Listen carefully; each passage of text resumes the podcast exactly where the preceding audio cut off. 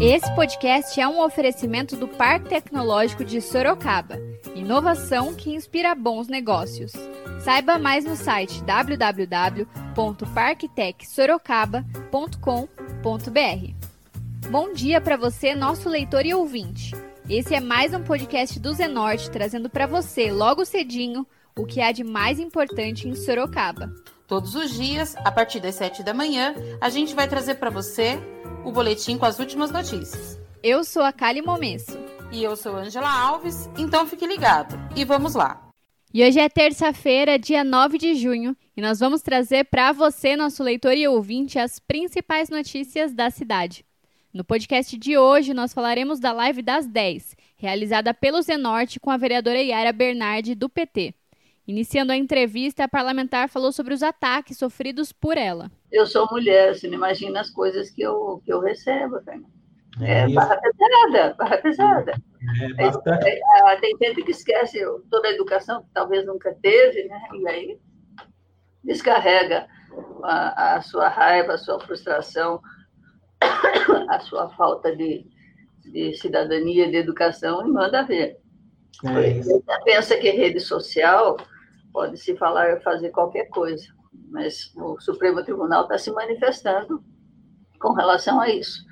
É, ofensas que eu recebi, ameaças até, tudo mandei para a polícia investigar.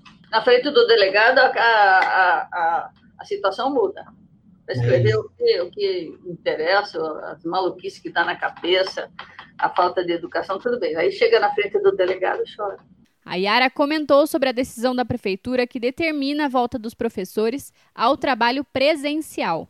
A prefeitura fez um, decreto de, de, volta do funcionalismo amplo, mas tem especificidades. A educação tem especificidades. Os professores já estão fazendo essa, esse trabalho em casa. Planejamento, por exemplo. Até eu fiz uma live, as professoras que, que participaram comigo aqui, Cristina de Deus, e, e, a professora Aninha, que é presidenta do Conselho Municipal, elas, elas deixaram bem claro como é que deveria ser o retorno, e tem diferenças muito grandes na criança da creche, da pré-escola, do ensino fundamental, 1 e 2. Isso os diretores, orientadores, todo o corpo diretivo da escola e mais os professores estão trabalhando, fazendo esse trabalho, a maioria tem internet em casa Alguns até alegaram, eu vou fazer o quê na escola se nem internet tem? Então, eu não posso continuar o trabalho que nós já estávamos fazendo no conjunto da rede, de forma remota, o trabalho que já vinham fazendo. A prefeitura amenizou, porque foi um protesto muito grande com relação à, à educação. Os auxiliares de educação deviam fazer o quê na escola, por exemplo? Auxiliares de educação que trabalham junto com, com os professores no cuidado com as crianças, no acompanhamento das crianças. Os profissionais da educação iam ficar sentados todos lá fazendo o quê? Então, foi um grande, um grande debate, uma grande polêmica. Até ontem, às 5 horas da tarde, que eu cobrava do secretário e da própria prefeita uma solução para isso, porque não tinha sentido essa determinação para a educação. Ela falou sobre a estrutura das escolas municipais e da possibilidade de reformas. Para mim, acho assim é muito triste que as escolas não tenham recebido as reformas necessárias nesse período. As visitas que eu fiz no ano passado, encontrei escolas em estado lamentável. Há quase dois anos que não tem reforma nas escolas. Algumas com, com problemas estruturais muito, muito sérios. Por exemplo, aqueles as, as três escolas, creche do, o conjunto habitacional Júlio de Mesquita, que afundaram, junto com a rua também, que também afundou. A construção e o aterro foi mal feito. Eu conheço aquela região porque morei a vida inteira lá. Minas foram soterradas. Quando chega a época das chuvas, as minas, de um jeito ou de outro, a, natureza re, se recupera. E a parte de trás de, das três escolas sofreram é, avarias e afundamento.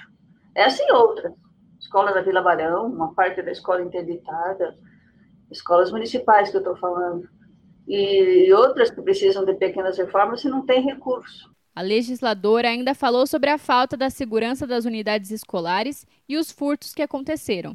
Eu tenho problemas também, problemas não sinto problemas com relação à segurança, continuamos da mesma forma.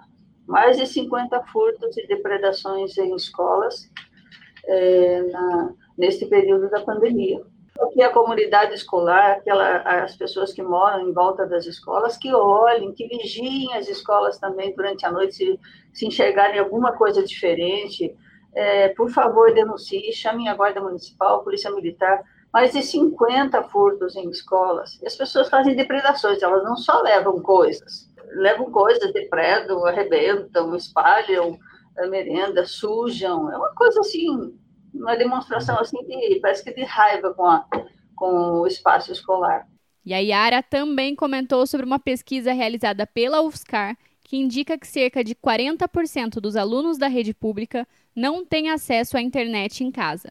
A UFSCar fez uma pesquisa muitíssimo interessante com relação à, à possibilidade dos estudantes é, terem esse sistema remoto, o sistema online de, de aulas na pandemia. Interessantíssimo, eu vou ler com muito mais atenção. Ah, eu vi por cima a pesquisa. E chegou assim em diferenças, Fernando, quem nos acompanha aqui no Zenorte, diferenças gritantes até de como o sistema remoto é, ele, ele se representa para meninos e para meninas. As meninas, no tempo da pandemia, ficou claro ali, elas têm muito mais coisa para fazer dentro de casa. A mãe dá serviço, elas arrumam a casa, ela cuida dos outros irmãos, elas têm que fazer as compras, é, fazer a refeição. Os meninos não. Então, eles têm mais tempo. Até essa diferença aconteceu. Chegaram quase uma, a uma pesquisa, perguntando, eles só puderam falar com os alunos fizeram uma pesquisa na região inteira, só puderam falar com os alunos que têm internet em casa. Aí perguntaram: você que tem internet, sabe se na sua classe tem alunos que não têm internet na casa deles? Ou não tem internet no seu telefone? Aí chegaram a uma conclusão, pelo relato dos alunos que têm internet, que quase 40% não tinham. Durante a transmissão, uma leitora mandou seu questionamento pelos comentários, questionando sobre o cartão Merenda Social que seria entregue às famílias das crianças da rede municipal em situação de vulnerabilidade. A Yara respondeu. Desde o início da pandemia, antes, até na visita das escolas, a gente recebia depoimento de professores, a situação econômica antes da pandemia, situação econômica terrível no Brasil de desemprego, já tinha relatos que, as, que muitas crianças já chegavam na escola com fome. O aproveitamento só começaria depois da, da, da merenda. E a merenda da, da cidade de Sorocaba é boa, é balanceada. Isso seria, e é, era muito importante no, no dia a dia desse estudante. Ele tivesse lá o lanche, tivesse a refeição balanceada, que eu, como visitando as escolas, eu via as crianças comendo, gostando da merenda, tinha fruta, tinha o suco, é, a proteína, o hidrato de carbono, a, a, verdura. Já tinha muitas crianças chegando com fome, que era um fenômeno que a gente não via antes mas o desemprego leva isso nas famílias. Aí o secretário, eu perguntei, questionei logo no início, como é que vai ficar a merenda das crianças? Muitas cidades fizeram mais variadas formas de chegar o alimento até as crianças.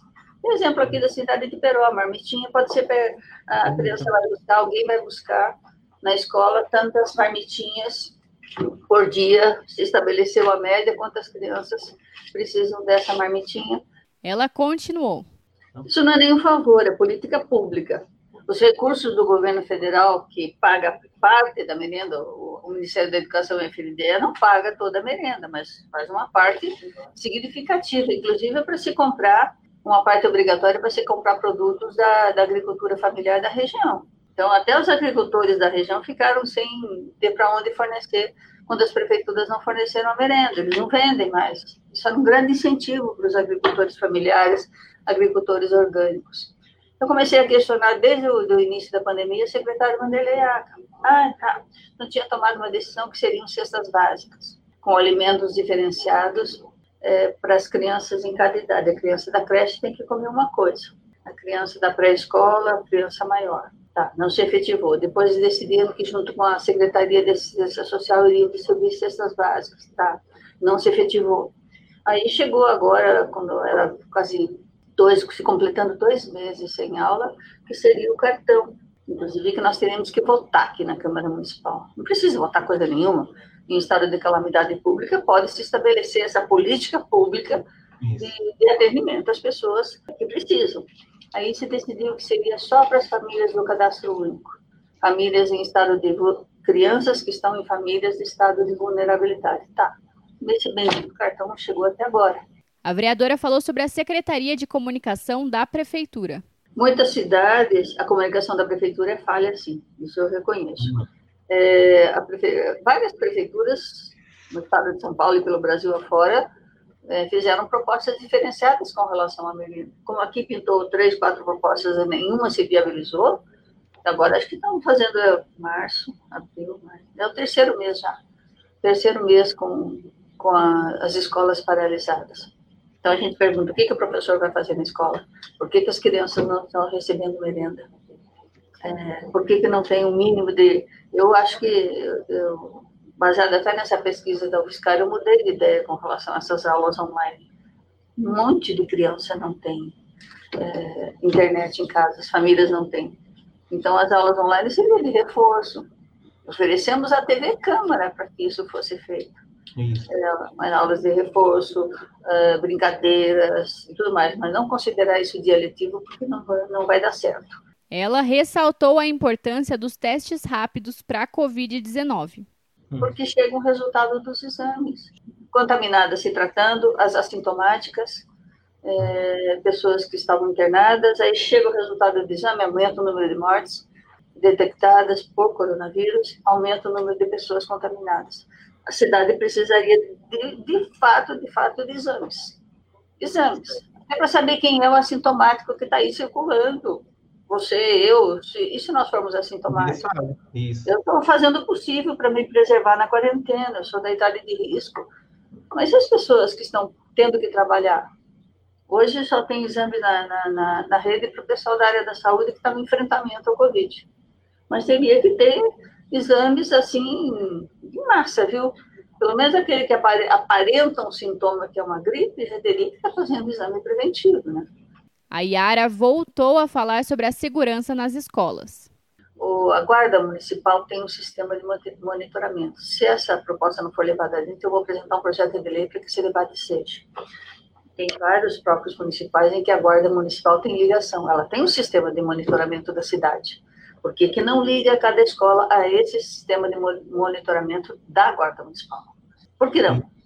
Por que não? Antes era assim, o prefeito Panunzi entrou, comprou um sistema particular que não vingou, que era caríssimo, que não tinha manutenção, e tudo foi, foi sendo foi sendo abandonado. Tem muita escola que a gente vai que está lá as câmeras e tudo mais sem funcionamento. Então, por que não se liga porque não se liga esse sistema de monitoramento ao sistema de monitoramento da Guarda Municipal, que já existe, que é municipal, que não teria gasto maior.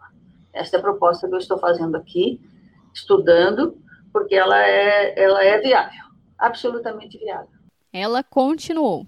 Tem escolas que até tinham zeladoria. As escolas estaduais, boa parte delas tem zeladoria, com pessoa morando. Foi um período, inclusive, da década de 90, 80, 90, em que as escolas eram feitas com zeladorias e essas zeladorias eram oferecidas a policiais militares, que também têm salários baixos, muitas vezes tendo que pagar aluguel. Eu dou exemplo da escola do Jardim Capitão. A escola do Jardim Capitão José Osório de Campos Maia Municipal, ela era adotada pela Unimed. Aí eu era do Estado e adotada pela Unimed. Um brinco, a escola. Aí, à medida que fica ali atrás do CEAGESP, na medida que se repassou esse prédio para a prefeitura, desativaram a zeladoria, tinha uma pessoa morando lá que ajudava a cuidar nos finais de semana, morava com a família. A zeladoria foi depredada, a escola foi a mais assaltada. Foi a que mais sofreu invasões e furtos na, na, na cidade. A parlamentar falou sobre a flexibilização da quarentena. Se está flexibilizando, os profissionais da saúde estão aí, eles não puderam férias, nenhum tipo de afastamento, tiveram todos que continuar na rede, as unidades básicas de saúde, de uma forma organizada, têm que voltar a atender. E nesses depoimentos que eu recebi pela internet, pelo Facebook, diziam assim: ah, eu fui muito bem atendida no posto tal. Tá, legal. Eu fui lá, a médica me atendeu, minha criança foi bem atendida, meu ginecologista atendeu. Chega outro e fala assim: não, eu não passei nem da porta. Eu fui lá tentar uma consulta, nem passei da porta porque não me deixaram entrar no posto de saúde. É a orientação da secretaria. Mas esse represamento hoje tem que ser muito bem estudado. Você sabe quanto, quantas consultas de ortopedia estão sendo em uma fila? Sabe de quantas pessoas que nos acompanham aqui? 17 mil consultas de ortopedia sendo, sendo aguardada por pessoas. O padre Flávio falou muito na, na, questão da Santa Casa que ele pode, tem equipe para isso, e a equipe está parada. Não chegam mulheres para fazer mamografia, não chegam mulheres para fazer a cirurgia de mama. E a vereadora ainda comentou sobre a CPI da saúde. Nós temos uma CPI que ela foi paralisada nesse período também da, do, do estado de emergência, urgência e calamidade depois. É, ela vai dar, eu sou relatora dessa CPI e nós encontramos aí problemas seríssimos em dois contratos milionários da empresa Diretrizes que administra o PA da Zona Oeste e o PA da Zona Norte. Então, esses, esse, esse relatório vai sair, acho que já, como a Câmara vai voltar gradativamente às suas atividades, a CPI tem que se retornar também. Estávamos fazendo oitivas e vimos que tinha problemas seríssimos nesses contratos milionários com a empresa Diretrizes que administra dois PAs. A gente continua dando o maior foco para a PA, que é só para urgência e emergência, não é para curar ninguém, só para atendimentos emergenciais. E a rede básica de saúde penando ainda.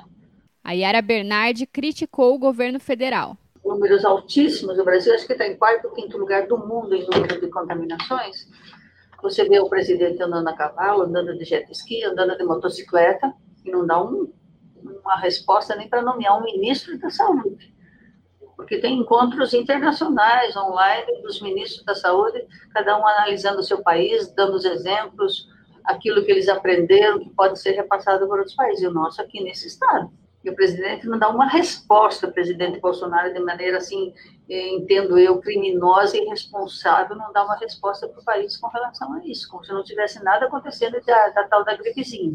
Hoje, num momento como uma pandemia como essa, eu queria colocar os, os que nos acompanham aqui na, no Zenorte, a política pública é essencial. As pessoas falam assim, ah, se eu não voltar a trabalhar, eu vou morrer de fome. É aí que tinha que chegar a política pública o, presidente Bolsonaro já fala que ele vai cortar, está pensando em cortar o, uma parte dos 600 reais que ele mandaria em três parcelas.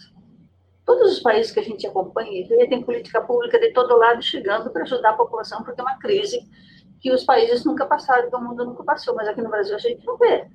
E ainda fica remangando com 600 reais que dá para uma família se manter, que é o mínimo, se ela, ela continua pagando luz, ela continua pagando água, ela continua pagando impostos.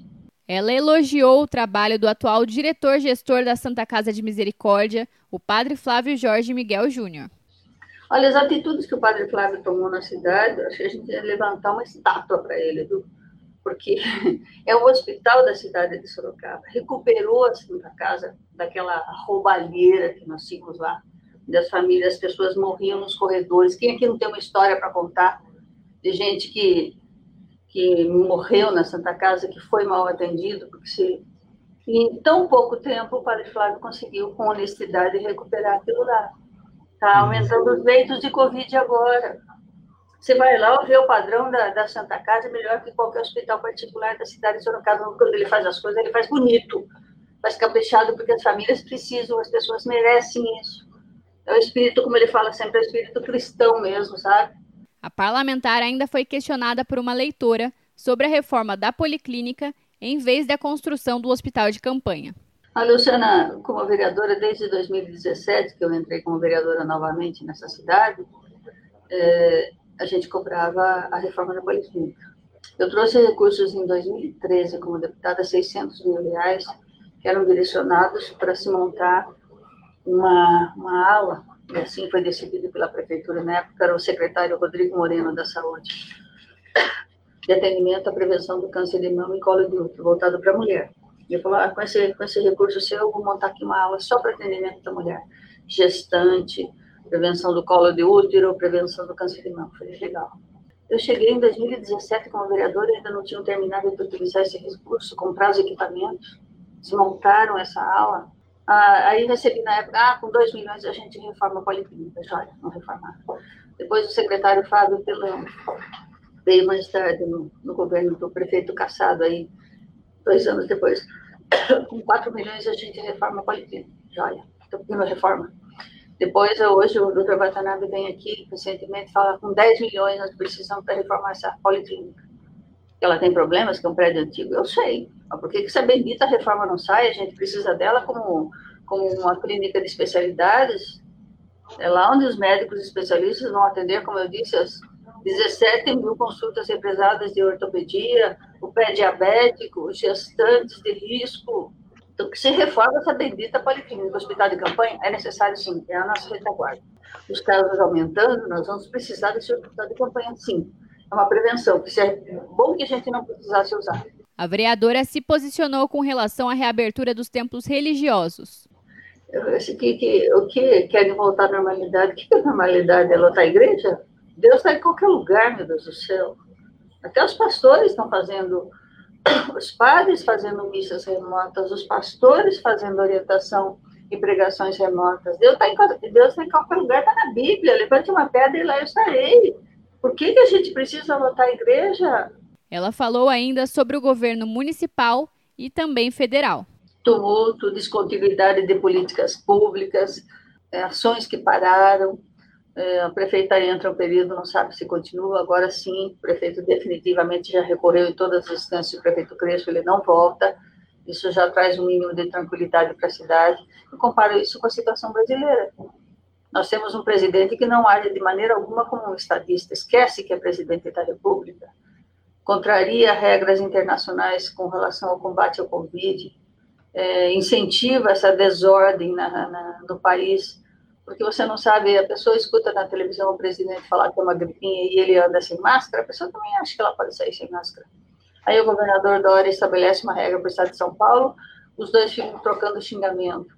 Vocês ouviram um pouco da entrevista do Zenorte com a vereadora Yara Bernardi, do PT. A gente segue acompanhando e traz mais entrevistas como essa em breve.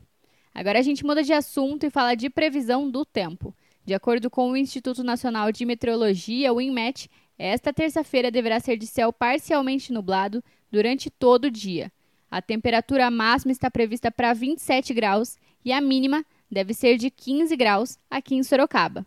A gente continua trazendo mais informações sobre o coronavírus. O mais importante neste momento é a prevenção. Vale ressaltar que as orientações para prevenir e combater o coronavírus continuam as mesmas. Lavar as mãos com água e sabão por pelo menos 20 segundos é essencial nesse momento. Usar álcool gel na ausência de sabão para higienizar as mãos e objetos pessoais, e não dividir copos ou talheres. Também é importante evitar tocar no rosto com as mãos sujas e, ao tossir ou espirrar, lembre-se de cobrir o rosto com o antebraço. Não esqueça de seguir as recomendações dos órgãos de saúde e evitar aglomerações. Vale ressaltar este é um momento de pandemia, não de pânico. Então não precisa sair estocando alimentos, papel higiênico e álcool gel. O mais importante é se prevenir.